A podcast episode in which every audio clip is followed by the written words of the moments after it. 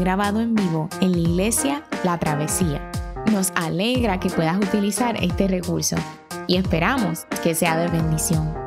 Queremos que sepas que nuestra más profunda convicción que no importando cuán útil sea esta grabación, nunca podrá sustituir la experiencia de pertenecer a una iglesia local. Sería un placer tenerte junto a nosotros en la travesía, pero de no poder ser así, nos gustaría ayudarte a encontrar una congregación donde puedas pertenecer y servir. Una vez más, nos alegra que puedas utilizar este recurso.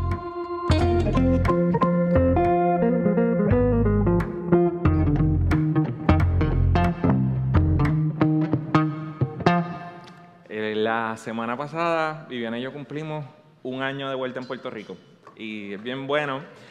Eh, y lo, chévere es que ya, ya como que voy conociendo la iglesia otra vez. Es como que todo este año ha sido de, hola, bienvenido a la travesía. Es la primera vez que nos visitas. No, llevo tres años viniendo, no te conozco. Y es como, ok, sí. Eh, pero qué bueno que, que cada vez vemos, veo más gente que se reintegra a nuestros servicios, igual a nuestros hermanos que siguen online. Eh, qué bueno que están online, qué bueno que están conectados y son, somos una, una misma familia. Eh, esta semana escuché de un fotógrafo que estaba tomando unas fotos a un grupo de estudiantes de primer grado. Y mientras acomodaba a los niños para la foto, les montaba conversación para que se sintieran cómodos y el fotógrafo en un momento le preguntó a una niña de primer grado, ¿y tú qué vas a hacer cuando seas grande? Estar cansada. Y uno se pregunta, ¿verdad? ¿Cuántas veces la niña habrá escuchado a su mamá y a su papá decir, estoy cansado, estoy cansada? Y muchos de nosotros vivimos cansados. Venimos de un año y medio de pandemia en el que hemos experimentado todo tipo de cambios que jamás hubiéramos pensado en nuestra vida. Y este mes en nuestra iglesia vamos a estar considerando el tema del descanso con una serie sobre el sabbat. Y lo primero que es bueno tener en cuenta al hablar sobre el tema del descanso es que el, el descanso tal como Dios lo diseñó, y nos revela su palabra es completamente extraño para nuestra cultura. Preparándome para la serie, yo estaba leyendo la semana pasada un libro de un autor que se llama Dan Allender, un libro que se llama Sabbat. Eh, y Dan Allender comienza un capítulo hablando eh, sobre los diez mandamientos y específicamente el cuarto mandamiento de guardar el día de reposo. Y el autor dice que pocas personas comienzan su semana alardeando cuántas mentiras van a decir en los próximos cinco días. O acaban la semana sintiéndose orgullosos de cuánto han robado, pero sí nos sentimos como que orgullosos diciéndole a los demás cuánto de más hemos trabajado, cuánto trabajo tenemos pendiente y cuánto no podemos tomarnos un break. Hay como algo digno y cuán atareados estamos. Y el autor dice que vivimos en una sociedad que por un lado celebra el ajetreo, la velocidad, celebra la productividad, pero curiosamente a la misma vez envidia a aquellos que tienen mucho tiempo libre. Y el razonamiento es, ¿verdad? Un, razonamiento de decir, es que vivimos produciendo eh, lo más que podamos, lo más que podamos, lo más que podamos, para un día descansar bien. Pero, pero, ¿qué es descansar bien? ¿Cómo guardamos un equilibrio entre celebrar el trabajo que fue creado por Dios, a la misma vez que nos deleitamos en celebrar el descanso que también fue creado por Dios? Y es bueno tener en cuenta que cuando Dios le habla al pueblo de Israel, le da el cuarto mandamiento en el libro de Éxodo, le está dando ese mandamiento del día de reposo precisamente a una gente que lleva 500 años trabajando como esclavo. Y él les está diciendo, ya ustedes no son esclavos, yo los redimí. Ustedes disfrutan de mi libertad. Y yo creé un diseño desde mi creación para que ustedes disfruten el trabajo con un ritmo de descanso en el que también celebren su libertad, celebren el descanso que yo creé. Inclusive muchos comentaristas judíos sugieren que cuando en Génesis 12 habla sobre el día de reposo, la forma en que se usa el, el lenguaje sugiere que eh, ese día Dios no solo dejó de trabajar, sino que es como si dijera, en ese día Dios creó esta cosa que se llama descanso. Como decir, Dios creó los cielos y la tierra, Dios creó el sábado. Y el sentido bíblico no es solo que Dios tomó una siesta y se relajó y se fue de vacaciones, sino como que Dios activamente tomó ese día para celebrar y deleitarse en lo que había hecho y decir, esto es bueno, esto es bueno. Y voy a tomar un día entero para celebrar esto, para deleitarme en esto. Y la pregunta es cómo nosotros podemos tomar momentos así para celebrar y deleitarnos en la creación de Dios. Y, es que, y ese es nuestro plan para esta serie, hablar del diseño de Dios para el descanso, como algo que nos recuerda el diseño original de Dios para su creación y más que nada nos anticipa a la renovación final del día postrero, en la venida de Cristo. Queremos como iglesia explorar cada detalle de ese diseño de Dios. Y hoy específicamente queremos hablar sobre cómo una comprensión fundamental básica del Evangelio nos ayuda a acercarnos a descansar.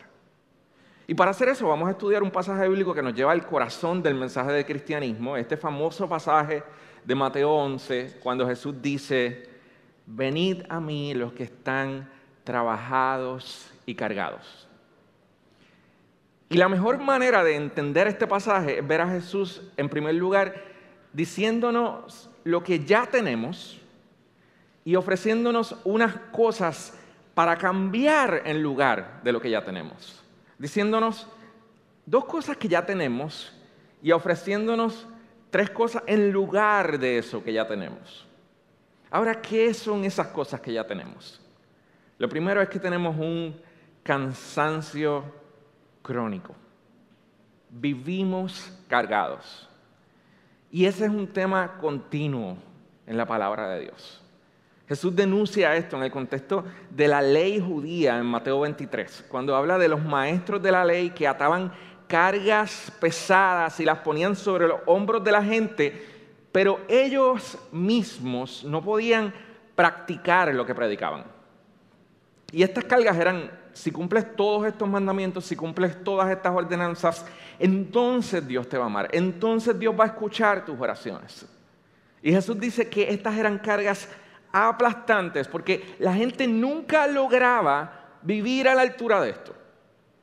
Y nosotros miramos esto desde nuestro tiempo y agradecemos que no somos judíos, ortodoxos de este tiempo, pero lo que Jesús está diciendo es que independientemente de, de dónde o en qué tiempo vivamos, todos vivimos con un tipo de cansancio crónico. Y es producto de cómo nuestra conciencia ha sido formada en torno a la ley de Dios, nuestro ADN, sabemos que deberíamos ser honestos. Sabemos que deberíamos ser generosos. Sabemos que deberíamos ser desinteresados. Sabemos que deberíamos amar a nuestro prójimo, perdonar a nuestro prójimo, más que a nosotros mismos. Puede que no lo llamemos a esto ley divina, pero es algo que tenemos bien presente. Y lo que yo quiero traer es que con esto con esto es que Jesús parece tener algo bien particularmente al hablar sobre eso de que estamos cargados. Cuando Jesús habla de que llevamos sobre nosotros, nuestros hombros una carga pesada, está hablando de una especie de como insomnio espiritual. Y cuando hablo de insomnio espiritual, eh, me refiero a que los científicos dicen que realmente descansar eh, es más importante cuando descansamos es más importante la profundidad del sueño que la duración del sueño. Podemos técnicamente dormir toda la noche, Pero si nuestro sueño no llega a un estado que le llaman el REM, que es este estado en donde es bien raro porque los ojos hacen un movimiento eh, bien rápido, eh, si no llegamos a ese estado, cuando nos despertamos por la mañana, seguimos cansados. Y no nos pasa eso a ti y a mí.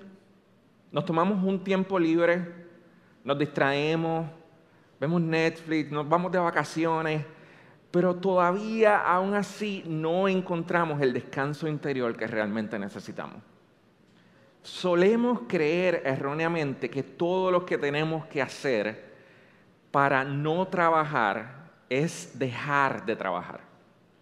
Pero aún dejando de trabajar, esa insatisfacción de no cumplir con los estándares de lo que deberíamos ser, de, no cumplir con los estándares de productividad, de las cosas que deberíamos estar pensando y no lograr lo suficiente, hace que sencillamente se nos haga imposible descansar.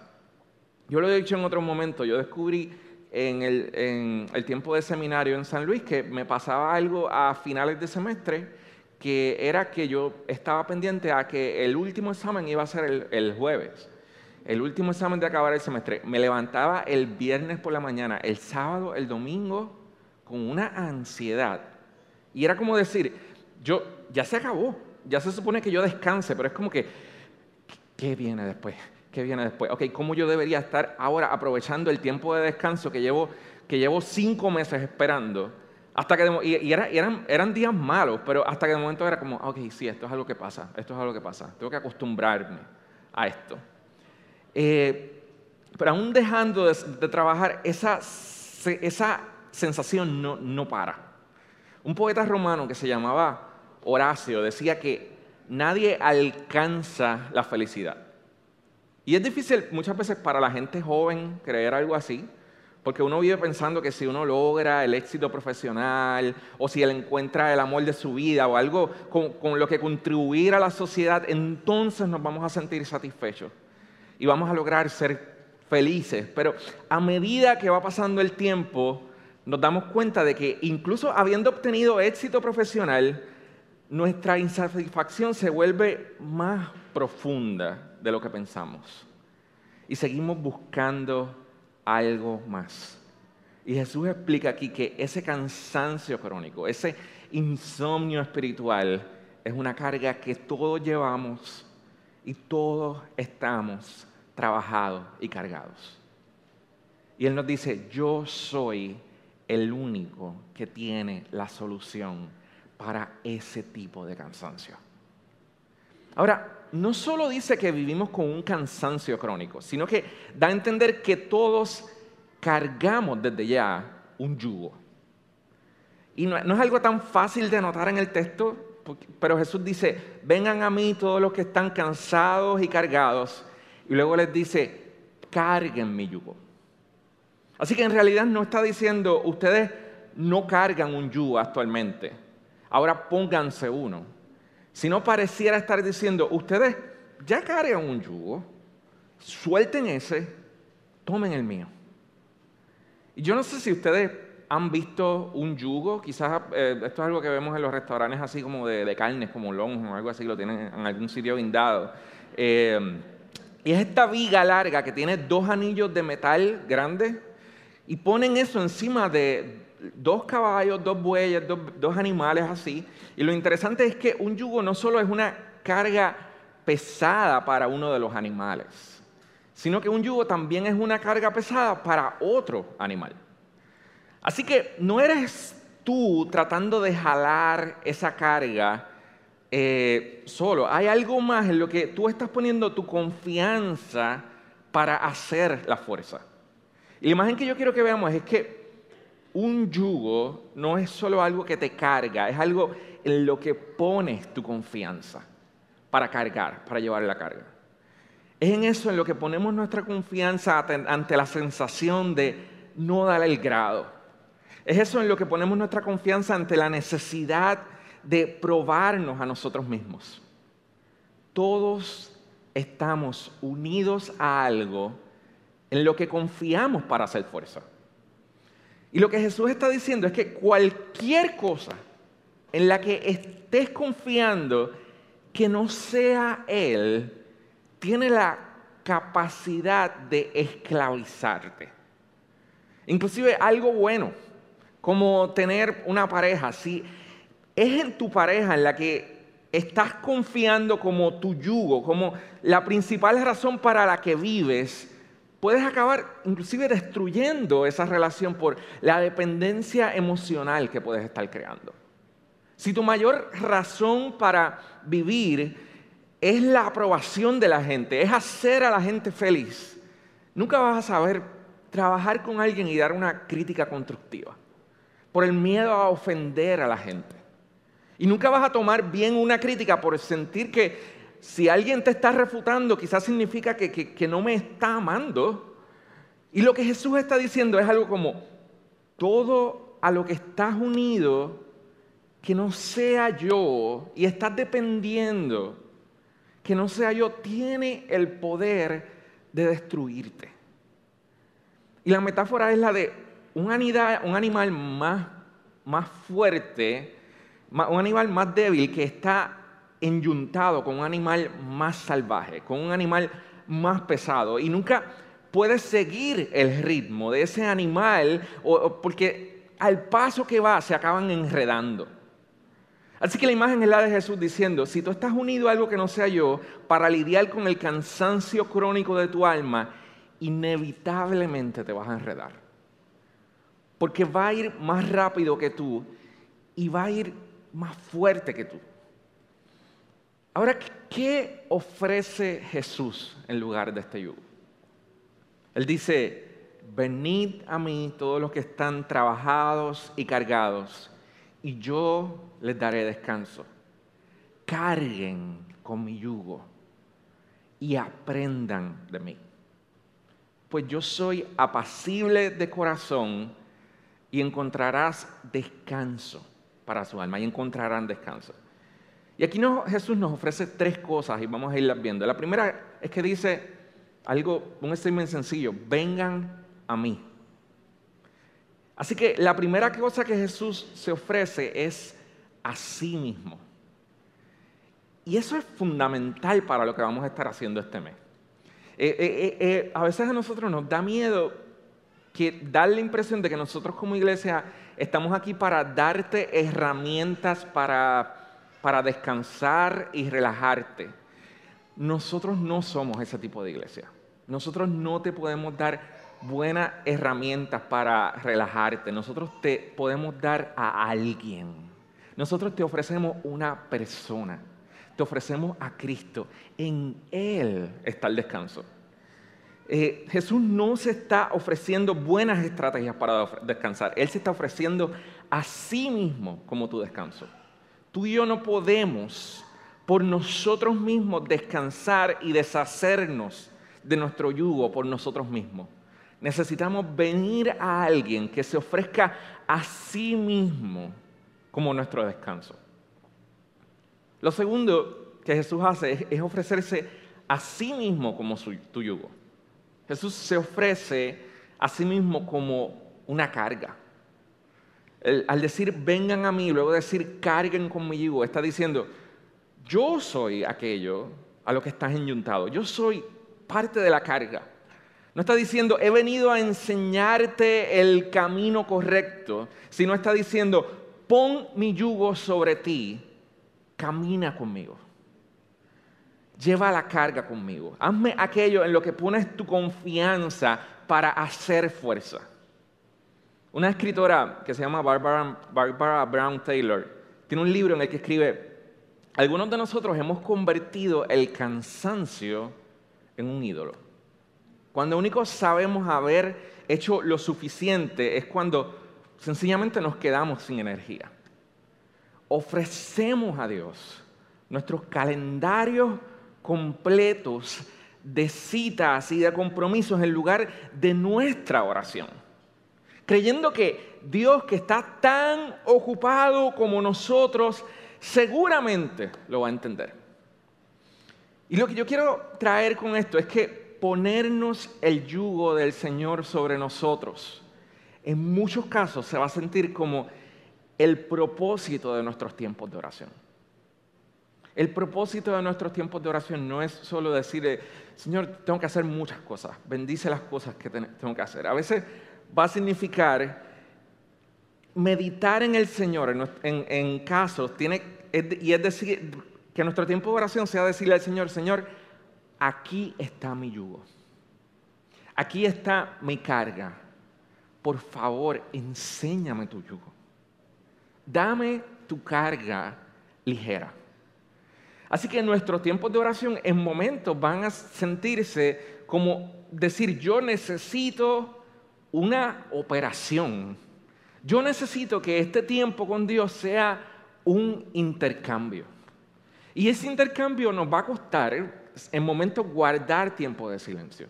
En momentos nos va a costar sencillamente abrir la palabra de Dios y decir, Señor, ¿dónde está tu yugo? Yo necesito tu yugo. Yo necesito sacar esto de mí y que tu Espíritu Santo me dé el yugo tuyo, que es fácil, que es ligero. Y eh, mi invitación es a decirte, estate abierto en tu tiempo de oración a luchar con el Señor de esa manera, a entender que lo que estoy tratando de hacer en este momento no es solo traerle, decirle a Dios cuán cargado estoy como una queja, sino decirle, Señor, aquí está mi disponibilidad para hacer un intercambio contigo. En muchos casos, un tiempo de oración se va a sentir como una operación de nuestra alma. Y este es el corazón del cristianismo. Que Jesús, con su yugo, ha hecho posible lo que nosotros no podemos hacer por nosotros mismos con nuestros yugos. Y su invitación es decirte, hazme el yugo en que confías para hacer fuerza. Y esto es lo que dice Primera de Corintios 1 cuando habla de nuestra unión con Cristo. Pablo dice, pero gracias a Él ustedes están unidos a Cristo Jesús, a quien Dios ha hecho nuestra sabiduría, es decir, nuestra justificación nuestra santificación, nuestra redención, para que como está escrito, si alguien ha de gloriarse en que yo puedo hacer fuerzas con mi yugo, que se gloríe en que está cargando el yugo del Señor. Así que lo que significa ser cristiano es tomar a Jesús como nuestro yugo, tomar a Jesús como nuestra carga para decir, esta carga es mi gloria. Esta es la manera en la que yo me pruebo a mí mismo. Aquí está mi valor. Lo tercero que hace Jesús es ofrecerse a sí mismo como nuestro descanso. Y la pregunta es, ¿por qué estamos cansados? Y tú puedes responder a, esto, por ejemplo, diciendo, estoy cansado porque me comprometo demasiado. Me echo muchas cosas encima. ¿Por qué estoy cansado? Porque trato de demostrar cuánto valgo a través de lo que hago, olvidando el valor que ya tengo en Cristo. Y lo que Jesús está diciendo es, yo vine a ser tu descanso. ¿Cómo sabemos si estamos buscando nuestro valor en otra cosa que nos pueda satisfacer?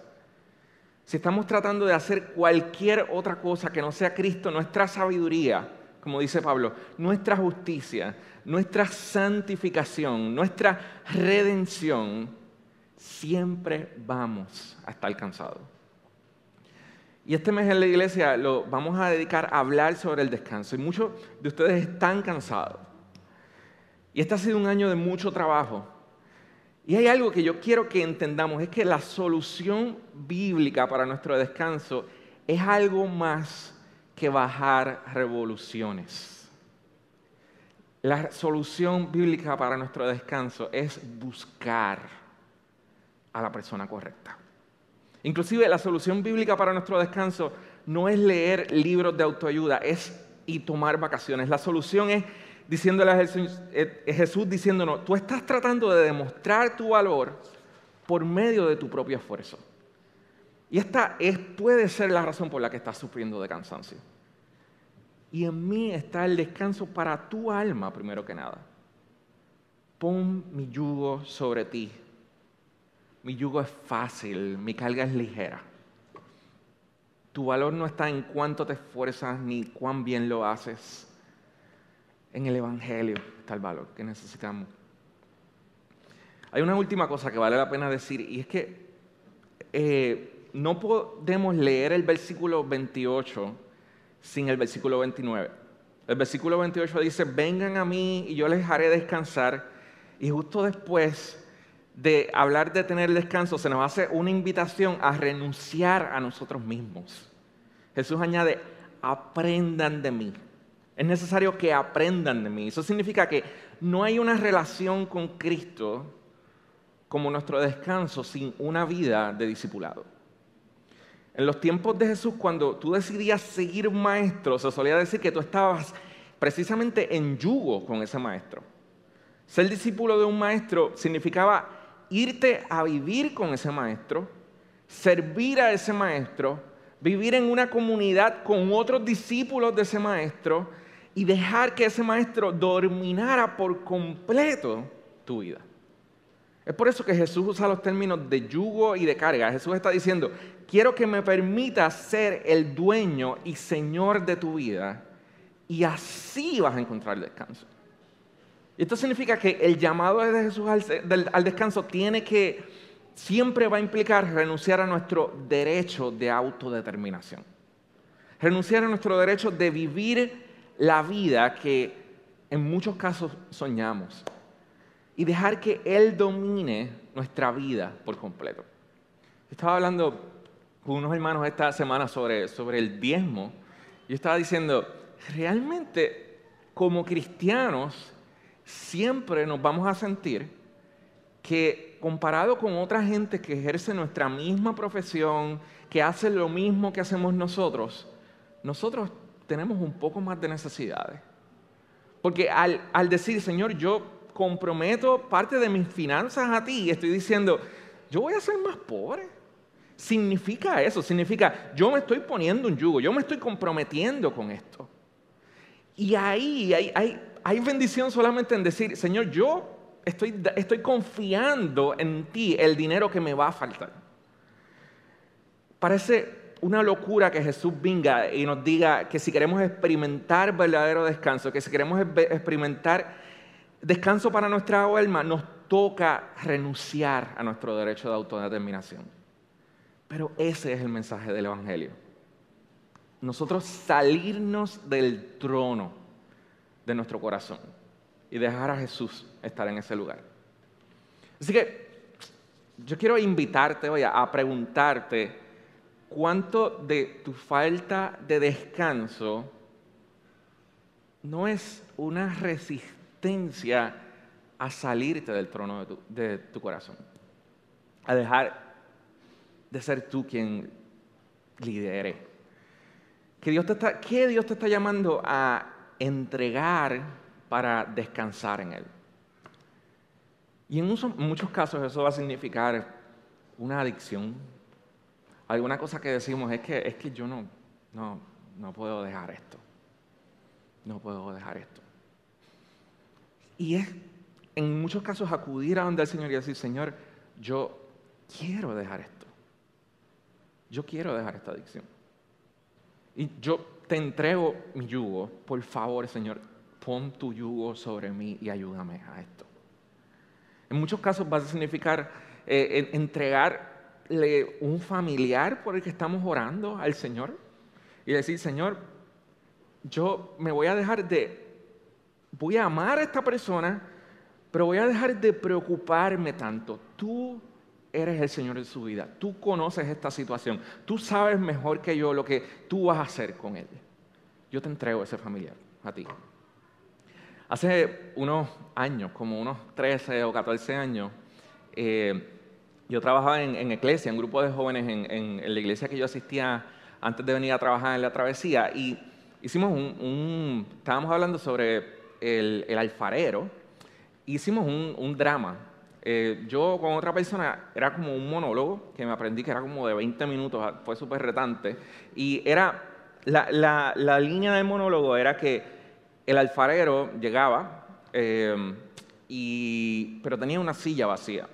Así que invitaba, iba por el público buscando una persona y me invitaba a mí, que yo estaba en el público, Y él nunca hablaba, solamente me sentaba y yo estaba todo el tiempo hablando como el barro en, la silla del alfarero. Entonces era como una cuestión así un poco comedia, porque de primera intención el, barro está bien emocionado porque el alfarero me escogió a mí, no escogió a nadie más. Y el alfarero me está dando el privilegio de, de, formarme para hacer de mí una vasija bien bonita y la gente me va a ver y va a decir, wow, qué bonita es esa, esa, vasija. Así que yo estaba bien feliz, pero en un momento el alfarero comenzaba a sacar una piedra y yo decía como que, ah, ¿qué es eso? Y sacaba otra piedra. El alfarero nunca hablaba. Hasta que de momento la cosa se iba poniendo más íntima, más profunda, porque el alfarero comenzaba a trabajar con los oídos del barro. Y comenzaba, el, barro comenzaba a escuchar gente sufrir. Y decía, pero es que yo no quiero escuchar gente sufriendo. Yo, quiero solamente ser un cristiano que no se comprometa con el sufrimiento. Y en un momento el alfarero le comenzaba a, bregar con los ojos al, al barro. Y el barro sencillamente comenzaba a ver cosas y le decía, es que yo no quiero ver como tú ves. Y parte del libreto decía, porque si yo veo como tú ves, tengo que hacer las cosas que tú haces. Tengo que amar como tú amas. Tengo que sentir como tú sientes. Tengo que pensar como tú piensas. Tengo que tener la mente tan ocupada, tan herida, tan preocupada, tan obsesionada. Si tú, yo veo como tú ves, alfarero, yo tengo que comprometerme con lo que veo. Y a mí no me gusta, a mí me gusta ser libre. Yo quiero ser quien escoja mi futuro, quien escoja mis negocios. Yo quiero ser quien administre mi tiempo a mi manera. Yo quiero ser el que ame y odie a mi manera. Yo quiero ser libre. Y en ese momento el barro se paraba de la silla del alfarero.